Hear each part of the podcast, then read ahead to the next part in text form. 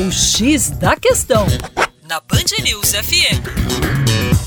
Com você, o Juninho Lopes, e hoje na nossa coluna a abordagem é sobre a migração interna no Brasil. O movimento migratório que deslocou enormes contingentes do campo para a cidade, especialmente o deslocamento de nordestinos para a região sudeste, vem perdendo força.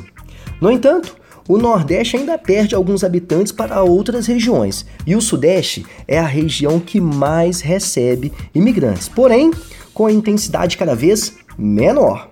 E entre os principais fatores que explicam a redução da migração interna no Brasil, nós podemos citar o desenvolvimento econômico em outras regiões, a desconcentração industrial e, claro, o próprio processo de urbanização.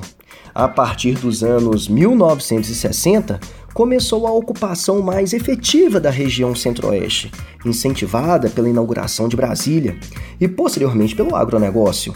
A região norte teve um estímulo pela abertura de estradas como a Belém-Brasília e o fortalecimento da Zona Franca de Manaus.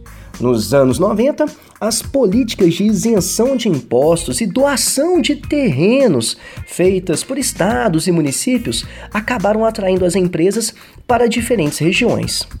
Com a redistribuição das indústrias pelo território, houve melhoria na infraestrutura. E como o principal motivador para a migração é a busca por melhores condições de vida no que tange a possibilidade de um emprego melhor, à medida que ocorre uma melhor distribuição da oferta de trabalho pelas regiões, ocorre também uma redução do fluxo migratório entre essas regiões, já que o migrante agora irá se deslocar dentro da própria região, um fluxo conhecido como migração intrarregional.